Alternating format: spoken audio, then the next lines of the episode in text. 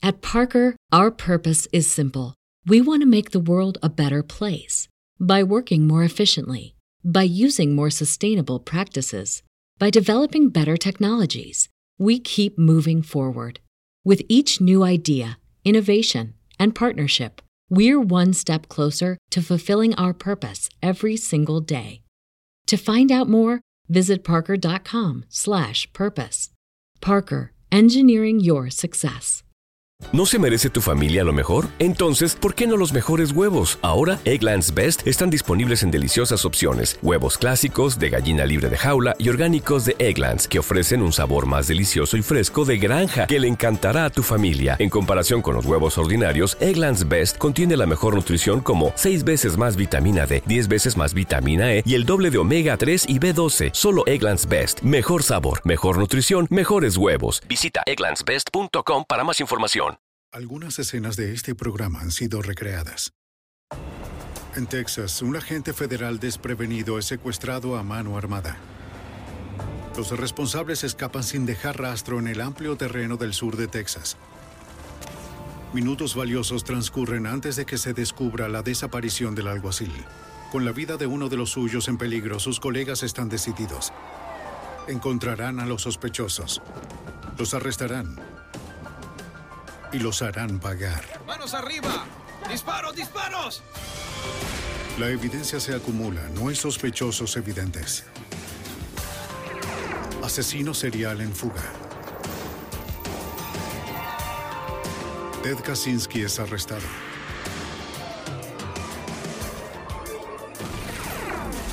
Fugitivo a un prófugo.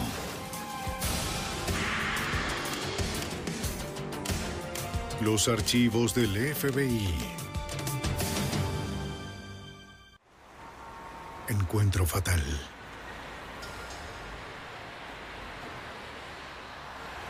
En este episodio algunos nombres han sido cambiados.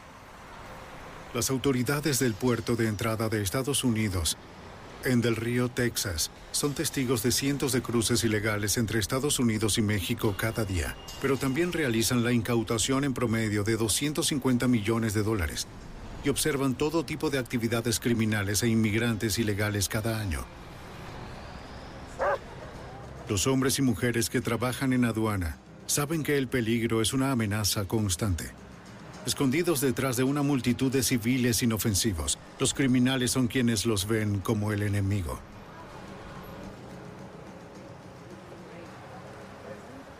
En la mañana del 27 de enero de 1984, un auto con matrícula de Texas se detuvo en el punto de control principal del puerto. Buenas tardes. ¿Para dónde van? Aquí y luego a la frontera. ¿Son ciudadanos? El inspector de aduanas José Torres pidió a los ocupantes sus identificaciones.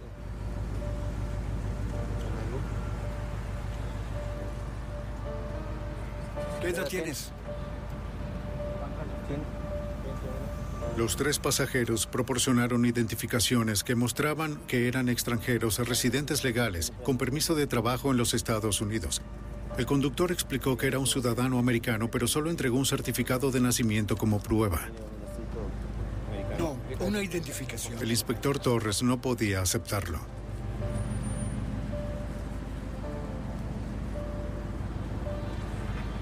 Al verificar la matrícula del auto, ordenó al conductor pasar a un puesto de control secundario para la verificación.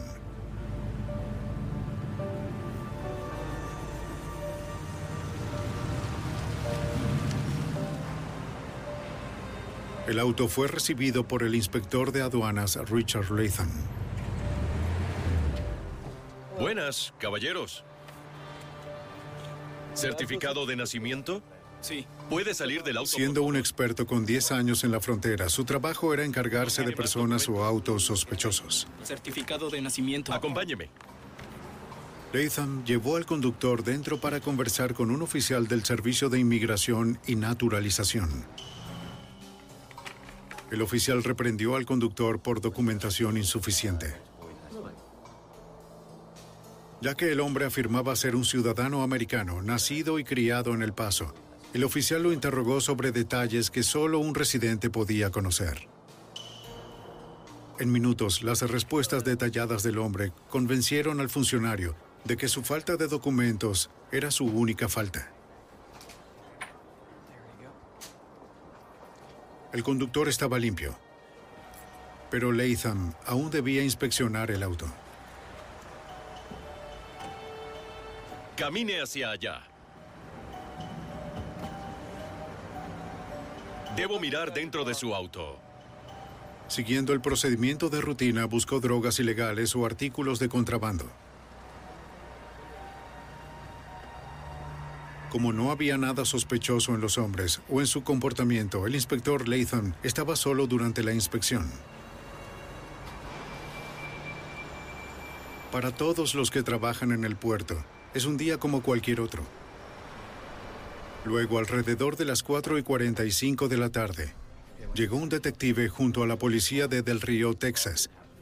Informó a los funcionarios fronterizos que una joyería había sido robada 15 minutos antes en la ciudad fronteriza de Acuña, a unos 3 kilómetros de distancia. Desafortunadamente su información era inexacta, pero informó que la policía mexicana estaba buscando a cuatro hombres hispanos y al menos uno de ellos podía hablar inglés. La policía y los oficiales fronterizos fueron inmediatamente a alertar a cada uno de los inspectores de guardia. Debido a que los ladrones podrían intentar entrar a los Estados Unidos, las inspecciones en los puntos de control primario fueron redobladas. Buenas tardes. ¿Cómo está? ¿Hacia dónde se dirige? Los funcionarios de aduanas querían estar seguros de que nadie relacionado con el robo entrara al país. ¿Tiene algo que declarar? Bien, continúe. Pero aproximadamente a las 5, el inspector Torres recibió noticias inquietantes. Señor, no puedo. El inspector de aduanas, Richard Latham, estaba desaparecido. El detective de Del Río, John Martin, estaba en el puerto ese día. El que desapareciera repentinamente nos hizo saber que algo andaba muy mal. Aunque al momento de la desaparición se registró un cambio de turno, Latham no había seguido el protocolo necesario para dejar su puesto. No se había retirado en su auto, no registró su salida, ni le informó a nadie que se iba. Y el procedimiento estándar para estos inspectores, incluso si hacen un cambio para tomar un descanso o para ir al baño, debería ser notificado a otros inspectores en el puerto y nada de esto sucedió. Su única conclusión era que el inspector Latham había sido secuestrado. Nuestra primera pauta en la investigación fue determinar cuándo el inspector Layson había sido visto por última vez y qué estaba haciendo. El inspector Torres reportó haber visto a Latham registrando un auto antiguo en puesto de control secundario. Describió el auto de color gris, modelo Pontiac Grand Prix de finales de los 70, con tres o cuatro hombres hispanos como pasajeros, quienes coincidían con los ladrones de la joyería buscados por la policía mexicana. El inspector describió al conductor como un hombre de unos 20 años que usaba una gorra de béisbol de El Paso. Torres explicó que al girarse para registrar el siguiente auto, el inspector Latham debió descubrir algo. Y los secuestradores lo atacaron. Y escaparon del puerto sin ser vistos. El agente especial del Servicio de Aduanas, Denny Harlan, ayudó a dirigir la búsqueda de Layson. Era una carrera contra reloj. Según mi experiencia, cuando un oficial es llevado a mano armada, eventualmente es asesinado. Todos sabían que la posibilidad de rescatar al oficial con vida era muy pequeña. Entraron en acción.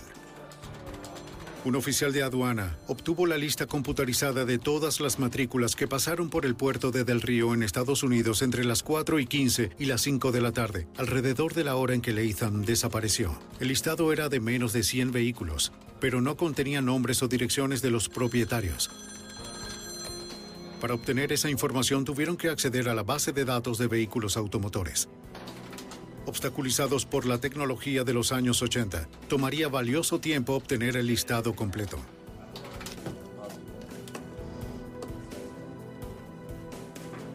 La policía de Del Río comenzó a crear un retrato hablado usando un identikit. Basados en los testimonios del inspector Torres y otros testigos, se unieron las características faciales una a una para formar la imagen del conductor. Cuando se completó la imagen compuesta, Los investigadores la enviaron a todas las agencias de policía local, estatal y federal de la zona. Las unidades de policía se desplegaron en la zona en busca de un Grand Prix gris. Los investigadores ahora tenían un posible retrato del conductor, pero nada específico de los pasajeros. Helicópteros del Servicio de Aduanas apoyaron a las unidades en tierra en la búsqueda. Pero con pocas pistas, sabían que encontrar a los hombres en el estado de Texas sería difícil. Había transcurrido una hora y media desde que Leysam desapareció. Un auto que viajaba cauteloso a 88 kilómetros por hora podría estar en cualquier lugar dentro de 32 mil kilómetros cuadrados. El área de búsqueda era enorme. Y con cada minuto se hacía más grande. En tiempo récord se obtuvo el listado de la base de datos de vehículos automotores con los números de matrícula, nombres y direcciones de los propietarios. Había ocho Pontiac Grand Prix en el listado. Los agentes se dirigieron a las seis direcciones en Del Río para investigar los vehículos. Pero dos pertenecían a propietarios en El Paso, donde el conductor del vehículo dijo vivir y estaba a 10 horas de distancia. Un agente de aduana contactó a la oficina del FBI más cercana para solicitar ayuda.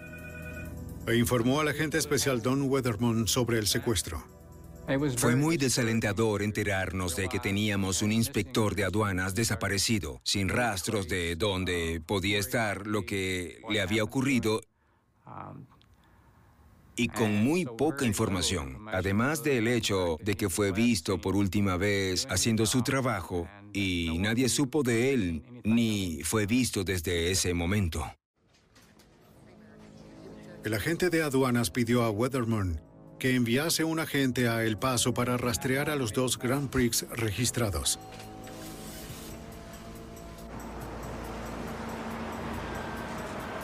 El agente especial del FBI Charles Reilly fue asignado para interrogar a los propietarios de los vehículos.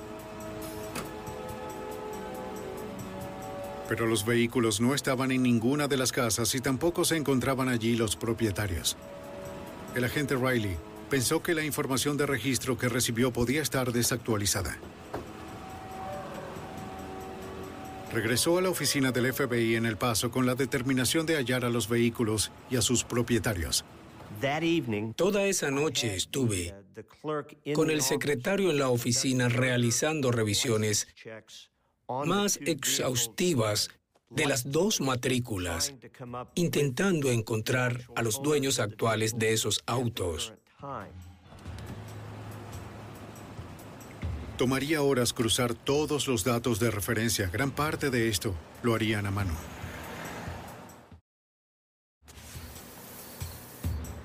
La policía estatal y local estableció puntos de control en todas las direcciones desde el puerto.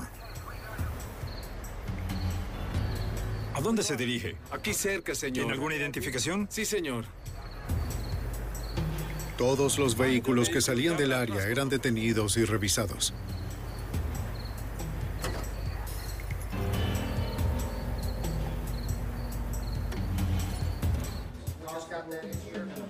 Cuando los agentes del FBI de San Antonio llegaron a Del Río, se les informó sobre los últimos avances de la búsqueda. A pesar de los esfuerzos de docenas de organismos colaboradores, no habían llegado a nada. Habían pasado casi siete horas desde que secuestraron al inspector Richard Latham. Al final de la primera noche de investigación aún no había pistas prometedoras. Siempre esperas que lo liberen, pero la historia demuestra lo contrario. Así que después de tantas horas buscando un cuerpo, sabíamos que estábamos buscando realmente era un cadáver. La búsqueda a gran escala iba a continuar en la mañana siguiente, con aviones de ala fija, que pueden viajar más rápido y más lejos que los helicópteros. Se amplió el perímetro de búsqueda para cubrir el amplio territorio de Texas. Los patrulleros del estado de Texas continuaron con sus puntos de control en los alrededores de Del Río. ¿A dónde se dirige? Aunque en ese momento sabían que los sospechosos probablemente habían huido. En El Paso, el agente especial Riley eliminó como sospechosos a una pareja de ancianos que poseía un Pontiac Grand Prix gris. Pero el otro propietario vendió su vehículo a un hombre llamado Ricardo Cortés. Cortés no había podido registrar el vehículo a su nombre. Una revisión de antecedentes mostró que Ricardo Cortés tenía un historial criminal por posesión de drogas.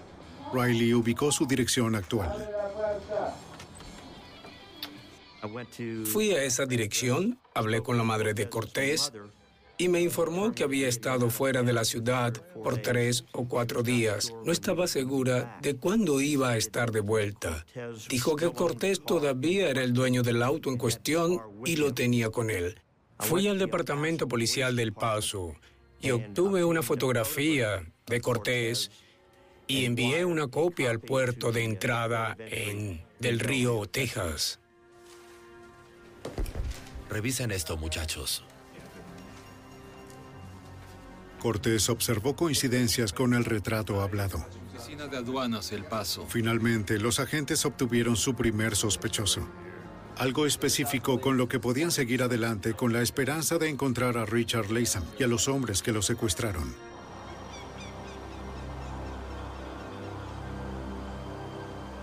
Pero a medida que su esperanza florecía, a 80 kilómetros de distancia, un hombre colectando madera en Eagle Pass, Texas, hizo un descubrimiento espeluznante.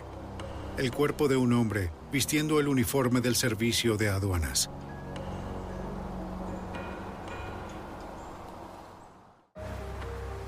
Camine hacia allá, por favor. En Del Río, Texas, las autoridades creen que ladrones de joyas que buscaban cruzar la frontera en un Pontiac Grand Prix gris secuestraron al inspector de aduanas de Estados Unidos, Richard Latham. Los investigadores identificaron al conductor del auto como Ricardo Cortés, quien no había sido visto desde la desaparición de Latham. Pero aun cuando consiguieron una primera pista real, descubrieron que el cuerpo de un hombre que llevaba un uniforme de aduana de Estados Unidos fue encontrado en una zanja de la autopista 277 cerca de Eagle Pass, Texas. Oficiales locales aseguraron la escena, pero decidieron que nadie podía acceder hasta que llegara el FBI. Mientras los agentes del puerto de entrada de Del Río abordaron un helicóptero para un vuelo de 96 kilómetros hasta Eagle Pass, patrulleros del estado de Texas continuaron con los puntos de control en toda la zona. Los secuestradores probablemente ya se habían ido, pero nadie podía estar seguro. Aunque frustrado, el patrullero Art Corral, que trabajaba en la carretera de Del Río a El Paso, no iba a renunciar a la búsqueda. Estuvimos allí durante horas revisando autos en el punto de control y, de verdad, no parecía que llegáramos a alguna parte. Entonces nuestro supervisor nos pidió permanecer en la carretera y que eliminásemos el punto de control. Así que mi compañero y yo decidimos detener los autos en los que iban tres o cuatro hombres latinos. En ese momento vimos pasar un auto con tres personas dentro. Por muy improbable que sea, los hombres dentro del auto podían estar involucrados en el secuestro.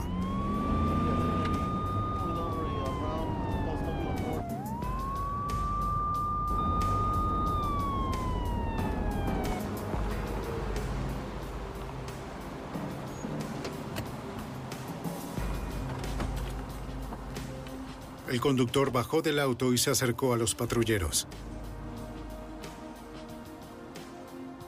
¿Cómo está, señor? ¿Cómo ha estado? Corral explicó por qué lo había detenido. Cuatro sujetos masculinos hispanos están involucrados en un El conductor le entregó su identificación. Era un conductor de taxi de Eagle Pass, contratado por los hombres dentro del auto para llevarlos a Presidio, Texas. Admitió alegrarse de ser detenido, puesto que sus pasajeros estaban inquietos y eso lo puso nervioso. Me pidieron que los llevara desde Ensenada hasta Eagle Pass. El patrullero decidió revisarlos. ¿Cómo están, muchachos? ¿Puedo ver sus identificaciones?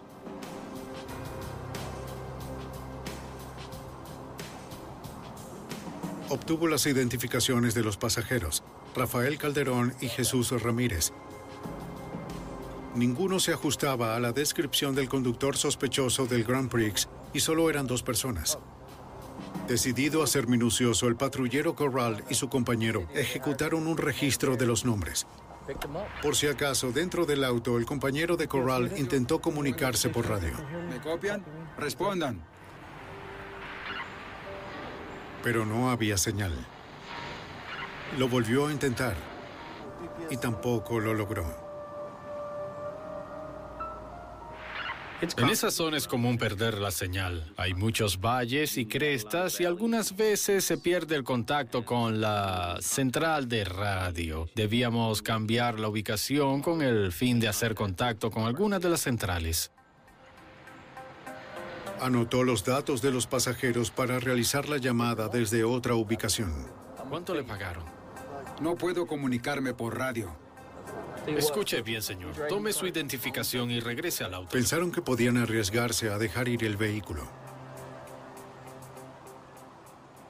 Aquí solo hay un camino. Puede que no haya otro camino en 160 kilómetros. Así que al dejar ir a un auto, sabes por cualquier razón, si algo surge, es probable que tengas una buena oportunidad de encontrarlos de nuevo.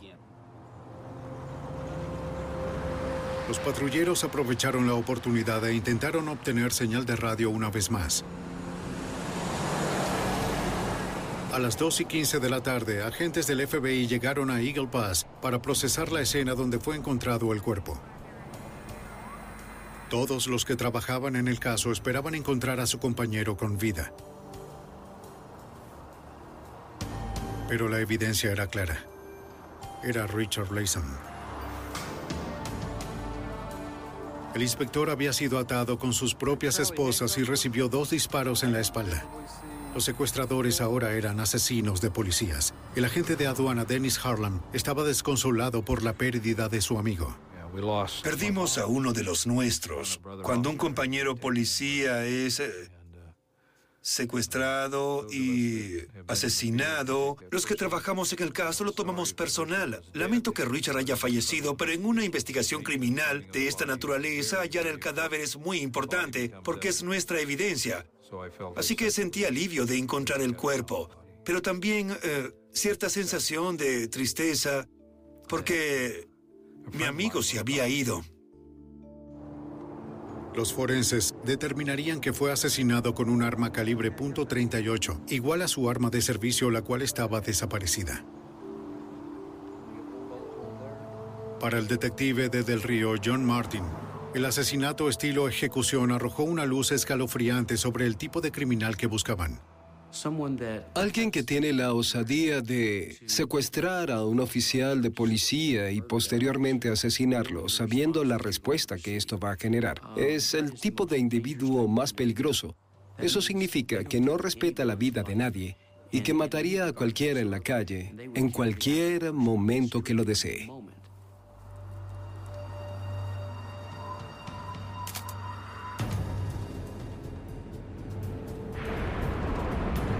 DPS, a control. De vuelta en la carretera, los patrulleros continúan intentando la comunicación por radio. Después de varios minutos, lograron comunicarse. Sí, lo copio, adelante. Sí, necesito una revisión 329 para tres sujetos. Los oficiales ejecutan la revisión a los hombres del taxi. Espere. Tenemos antecedentes de Jesús Ramírez. Copiador. Consiguieron información y dijeron que había un posible acierto con uno de los pasajeros, que era Ramírez en el asiento trasero. Había una orden judicial DUI que destacaba para Jesús Ramírez. Quizás no era el mismo Ramírez, pero los patrulleros necesitaban verificar su identidad. Así que decidimos regresar y tratar de alcanzar el auto. Estamos intentando localizarlo. Vamos conduciendo hacia el oeste, por la 90 en este momento.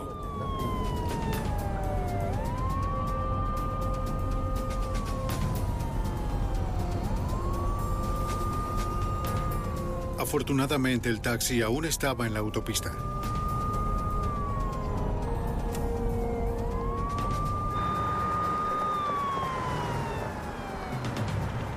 El conductor se detuvo por segunda vez.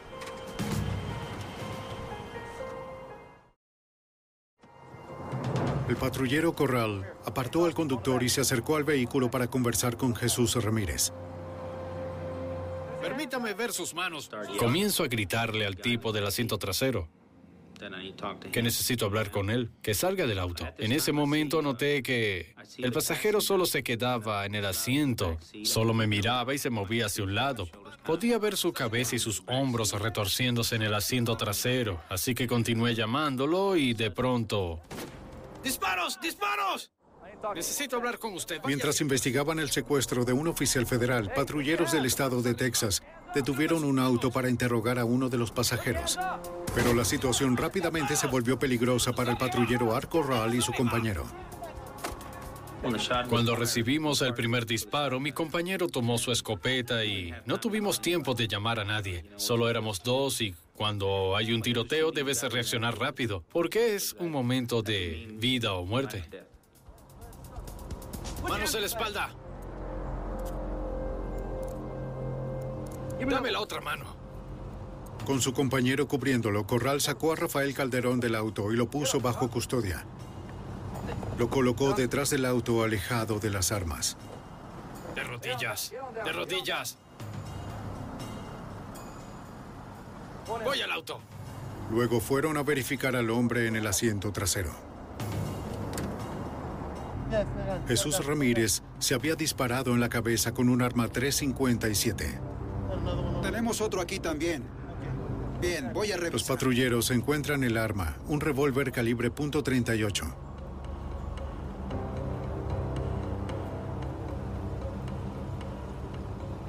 Levántate. Ahora necesitaban saber por qué el procedimiento se volvió mortal. Uno de los patrulleros encontró la identificación de Ramírez y un trozo de papel de su chaqueta.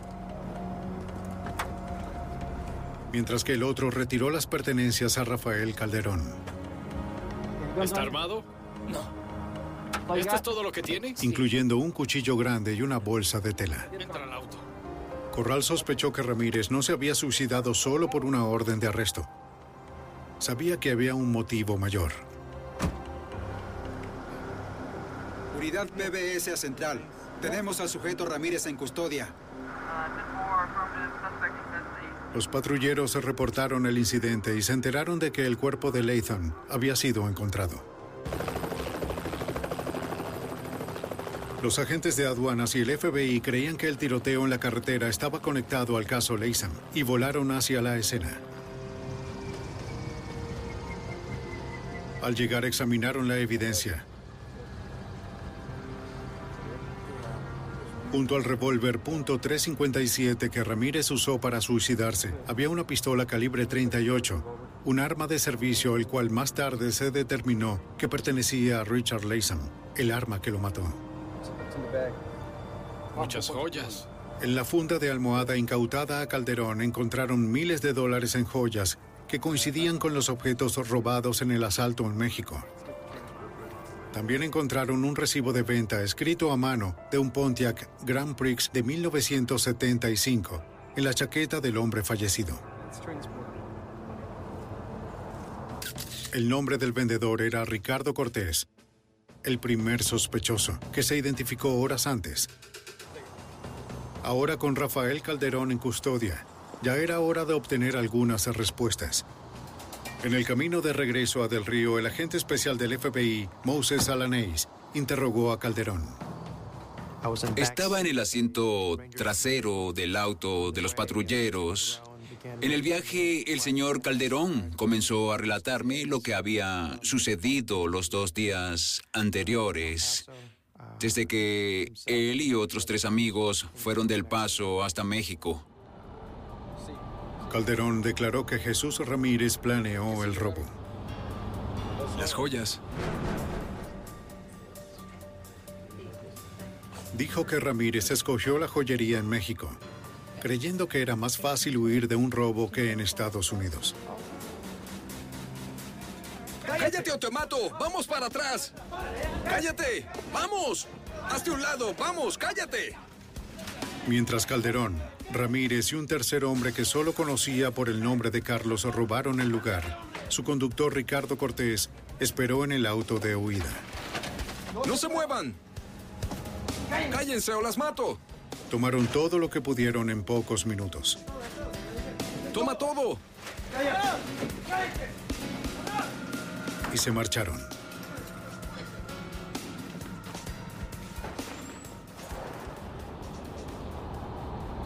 ¿Qué se llevaron? Calderón dijo que se dirigieron al cruce fronterizo de Del Río. Todo parecía estar bien cuando a Cortés se le hizo la entrevista de inmigración y el inspector de aduanas registró el maletero.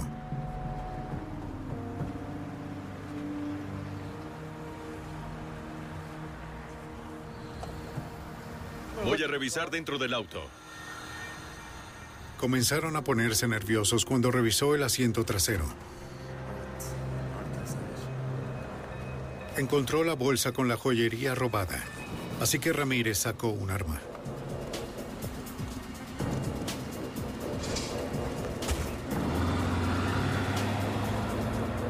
¡Las esposas! ¡Las esposas! ¡Agarra la pistola! Al salir del puerto, Cortés y el hombre llamado Carlos tomaron el arma de servicio del inspector y lo aseguraron con sus propias esposas. Dame las manos. Dame las manos, te dije. ¡Cállate! ¡Cállate!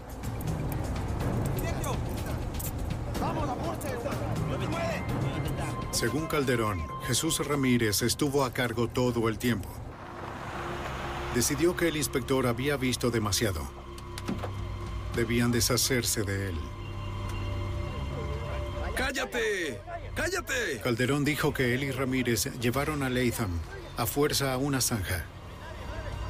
Dijo que Ramírez fue quien disparó al inspector dos veces en la espalda con su arma de servicio. ¡Apúrate! Vámonos, vámonos. ¡Apúrate! ¡Apúrate! Después de asesinar al inspector de aduanas, los hombres continuaron a Eagle Pass, donde cruzaron la frontera de regreso a México.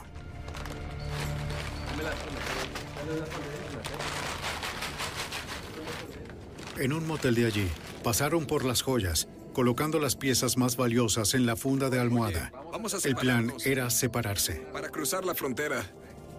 Calderón y Ramírez llevarían las joyas de regreso a Estados Unidos. Ricardo Cortés y Carlos se suponía que iban a mantener el coche en México por unos días. Luego se reunirían en El Paso.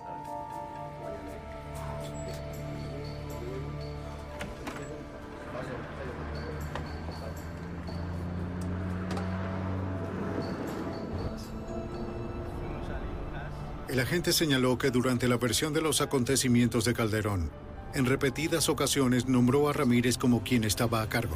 Cuando el sospechoso fue llevado a prisión en Del Río, los agentes revisaron los hechos del caso. Rafael Calderón estaba en custodia. Según él, quien disparó fue Jesús Ramírez, quien se había suicidado en el procedimiento. El conductor del Grand Prix que Latham registró era Ricardo Cortés, de El Paso. El cuarto sospechoso era un hombre que Calderón solo conocía como Carlos. Él y Ricardo Cortés continuaban en libertad. El agente especial de aduanas Denny Harlan estaba decidido a encontrarlos. Se iba a hacer todo lo posible para capturar y enjuiciar a quienes estaban involucrados. Después del secuestro y asesinato del inspector de aduanas de Estados Unidos, Richard Latham, los investigadores tienen cuatro sospechosos. Uno de ellos, Rafael Calderón, estaba en prisión. Otro había fallecido y los otros dos continuaban en libertad. Seis horas después de que se encontró el cuerpo de Latham, la Policía Estatal de Piedras Negras, México, pidió a agentes del FBI que fueran a su oficina.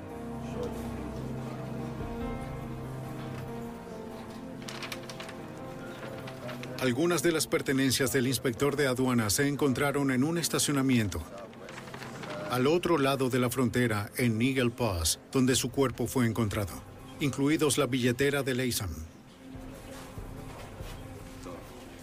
Un bote de spray emitido por la policía y varios documentos de interés para el agente especial del FBI, Don Weatherman. También localizamos dos multas de tráfico de la patrulla de carreteras de California, una a nombre de Rafael Calderón, el sujeto detenido, y otra a nombre de Carlos Peña. Menos de 24 horas después del secuestro, los investigadores tenían una identificación del cuarto sospechoso. Carlos Peña era mexicano residente legal en Estados Unidos. Los investigadores recibieron su foto del Servicio de Inmigración y Naturalización. Ahora tenían que encontrar a Peña y a su cómplice Ricardo Cortés. Al parecer no tomaría mucho tiempo. Al día siguiente, la policía de El Paso recibió una pista de que Cortés y Peña estaban escondidos en un departamento en el sur de El Paso. En solo minutos un plan de arresto fue planificado. La zona de dos cuadras que rodeaba el edificio estaba acordonada. Coordinando las unidades en tierra y aire estaba el agente especial del FBI, Charles Riley. En esa zona se cerraron las calles y se instalaron puntos de control Patrullas aéreas de frontera estaban desde el aire observando los techos y los oficiales que estaban apostados en toda el área mientras se ejecutaba la búsqueda. ¡Vamos, vamos, vamos! La búsqueda de los fugitivos fue una misión delicada. Los equipos SWAT despejaron el edificio apartamento por apartamento. Era un trabajo peligroso. Los pasillos eran estrechos y proporcionaban protección por si los hombres desesperados decidían atacar.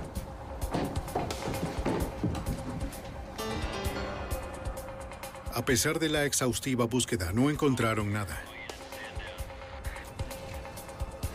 El agente de aduanas Dennis Harlem estaba impávido. Puedes utilizar toneladas de fuerza de trabajo en un caso como este, pero se necesita un poco de suerte. Y esa buena suerte es resultado de hacer bien el trabajo y de una agresiva labor policial. Entonces una nueva pista surge cuando la Policía Estatal de Piedras Negras, México, encontró un Pontiac Grand Prix gris de 1975 abandonado en el estacionamiento de un club nocturno. Los agentes del FBI cruzaron la frontera para registrar el auto. Pero la ley mexicana prohibió un procesamiento a gran escala del vehículo.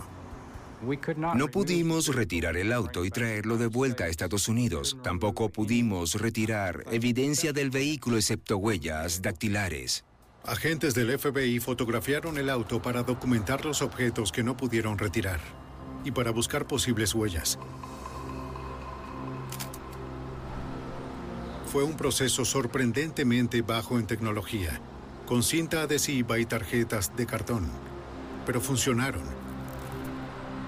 Cuando se enviaron las huellas dactilares al laboratorio del FBI en Washington, Determinamos que los cuatro sospechosos que fueron identificados tenían huellas que coincidían con las del vehículo. En El Paso, Texas, los agentes aduanales de los Estados Unidos continúan la búsqueda de Ricardo Cortés y Carlos Peña. Descubrieron que Peña y el ahora sospechoso fallecido Jesús Ramírez vivieron en el mismo departamento. Conversaron con la gerente del departamento, quien reconoció a Peña en una fotografía. Sí, me resulta familiar. Dijo que la última vez que lo vio a él y a Ramírez fue la noche previa al homicidio de Leisam. Y una noche. Ambos estaban moviendo cajas desde un Grand Prix gris hacia el apartamento. Un tercer hombre llegó conduciendo un auto azul.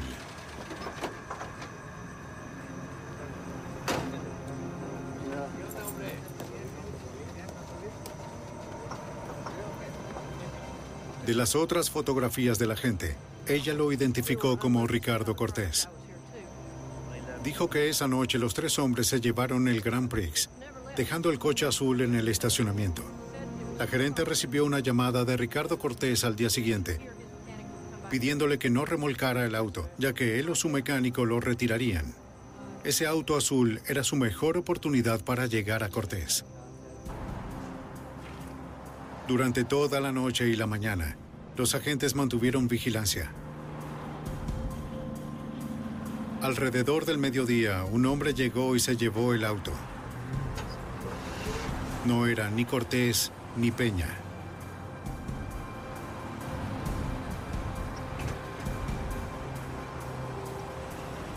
Los agentes lo siguieron.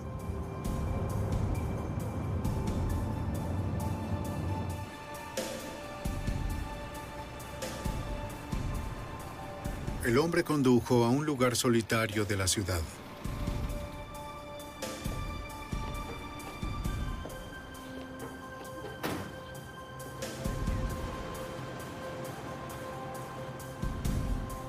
Entró a un bar.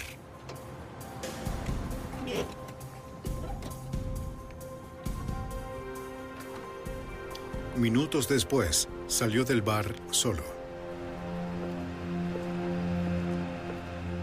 Fue detenido por los agentes. ¿Le puedo hacer unas preguntas? Seguro. El hombre admitió que el auto pertenecía a Ricardo Cortés. Él dijo que Cortés le pidió recogerlo y reunirse con él en el bar.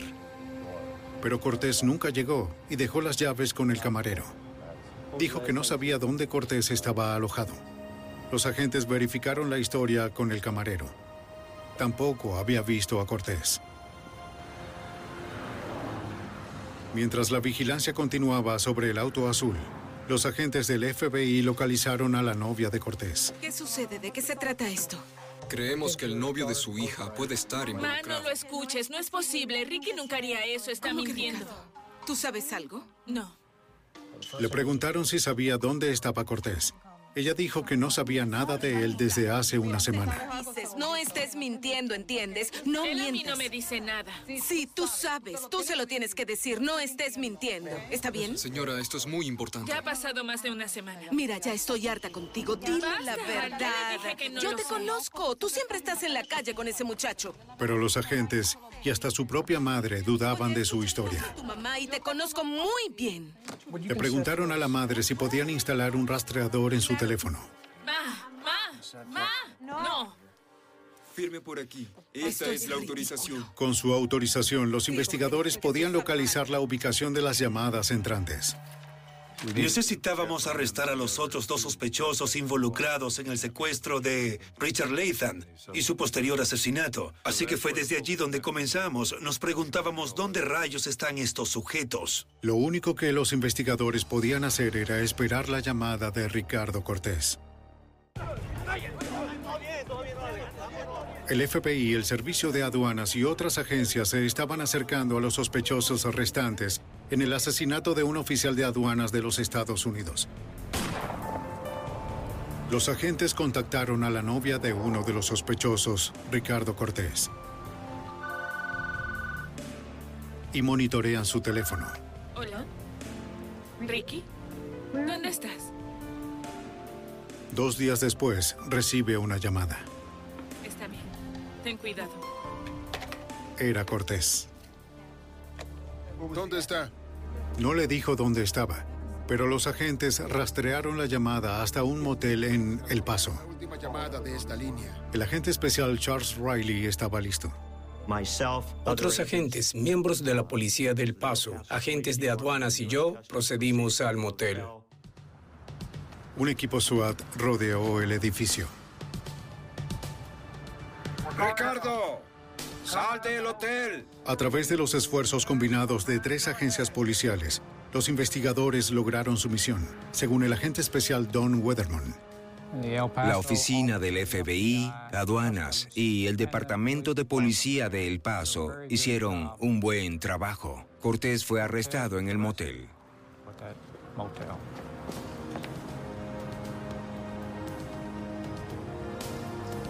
Ocho días después del homicidio de Richard Latham, las autoridades de Texas arrestaron a Ricardo Cortés.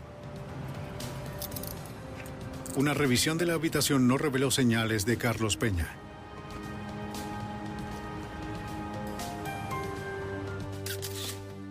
El conductor del Grand Prix, Ricardo Cortés y Rafael Calderón, ahora estaban detenidos. Jesús Ramírez se suicidó en un procedimiento, pero Carlos Peña aún estaba en libertad. Cuando lo interrogaron sobre el homicidio, Cortés dio una versión muy diferente a la relatada por el primer sospechoso, Rafael Calderón. Cortés acordó que después de que secuestraron a Latham, Ramírez y Calderón llevaron al inspector a la zanja. ¡Cállate! ¡Apúrate! Todo bien, todo bien. Pero Cortés dijo que los disparos fatales no fueron efectuados por Ramírez. ¡Mátalo! Sino por Rafael Calderón. Luego de la detención del vehículo por los patrulleros del estado de Texas y del suicidio de Ramírez, Calderón vio la oportunidad de culpar a su cómplice fallecido. Fue una sorpresa cuando Cortés dijo que había sido Calderón quien había disparado al inspector Leysam. Cortés dijo que luego de separarse los cuatro, él y Peña abandonaron el auto y tomó un autobús a Juárez, México. Cortés dijo que Peña aún estaba en Juárez y no había regresado al Paso. El FBI entiende que no podían arrestarlo por sí mismos.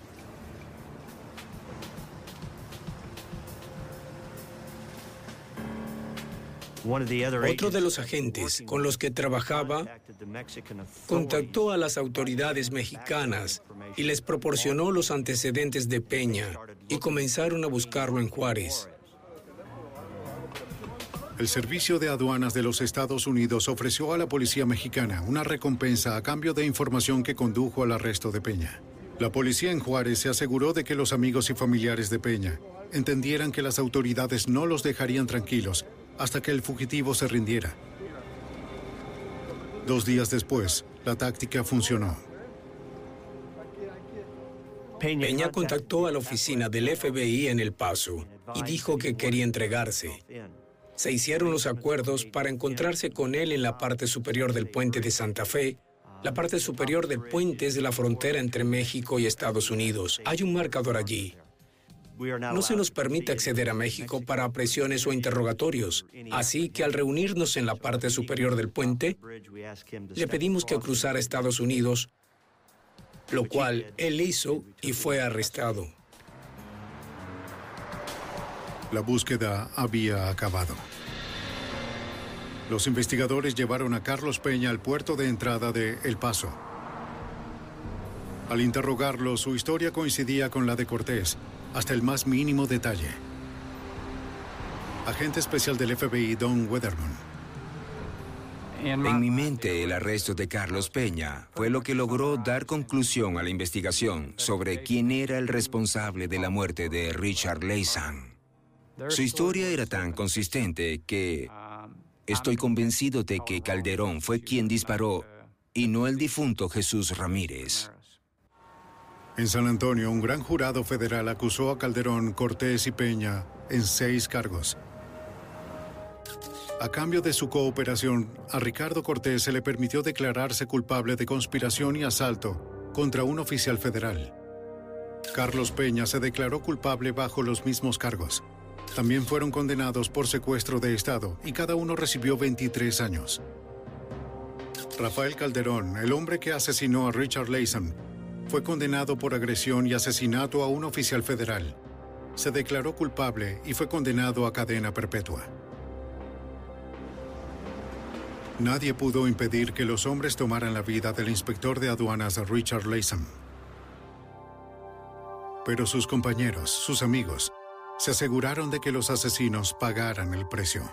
Agente especial del Servicio de Aduanas Dennis Harlem. Cuando alguien es asesinado es un asunto serio, pero cuando le sucede a un oficial que sirve al país y protege a las personas, en ese caso, cuando un agente es asesinado dentro de los cuerpos policiales, ocurre algo que es muy, muy positivo. A nadie le importa quién recibe el crédito. El único interés es capturar a los involucrados y luchar porque se haga justicia. Los servicios funerarios para Richard Latham se realizaron en el puerto de entrada del río Texas el 31 de enero de 1984 a las 2 de la tarde. A las 2 y 30 de la tarde, los oficiales del Servicio de Aduanas de los Estados Unidos realizaron un minuto de silencio en cada puerto de entrada por profundo respeto a su amigo caído.